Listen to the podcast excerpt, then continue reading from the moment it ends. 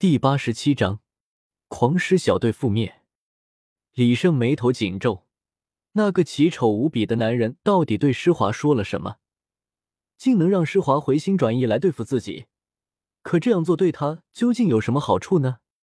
李胜本来不打算节外生枝的，就连差不多已经欺负到了头上的狂狮小队都放过了，没想到他们竟如此不依不饶，看来这下不得不动手了。你们退远一点，不然我怕会波及到你们。楚巧连忙带着众女走到了远处，担忧的看向了走向狂狮小队的李胜。李胜打定了主意，要迅速的结束战斗，否则的话，打斗的动静万一吸引来什么魂兽就不好了。他可不确定到时候自己能不能在魂兽面前保住众女的性命。上！施华一挥手，剩下的队员尽管有些害怕李胜，但看着己方有这么多人在，还是纷纷释放出武魂，一拥而上的冲了过去。施华自己也没有闲着，身为五十级战魂宗的他，可以说是在场中唯一能与李胜较量两下的，召唤出了自己的武魂鬼面师附体。不要留手，动用最厉害的攻击锁定他！施华大声的指挥了起来。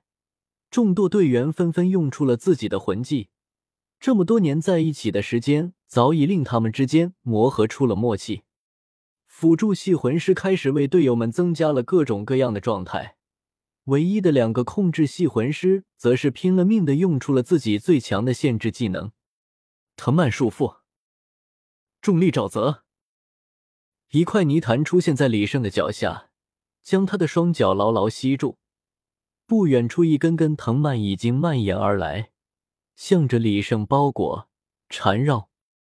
与此同时，剩下的队员，包括石化自己，不约而同的用出了自己的最强魂技：狮子连弹、仙羽突刺、乌鸦坐飞机、月牙天冲、动感光波。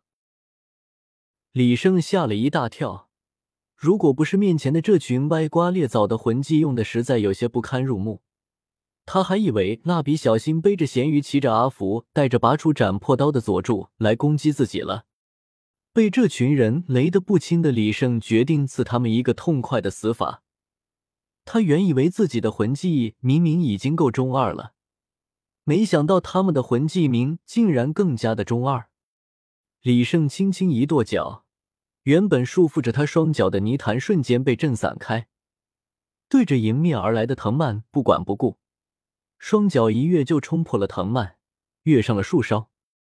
没有束缚到李胜，被众人寄予厚望的攻击，自然也落在了空处。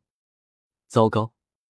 狂狮小队的所有人心头一颤，如果换作是他们中任何一个人，哪怕是施华，恐怕不死也来自新小群。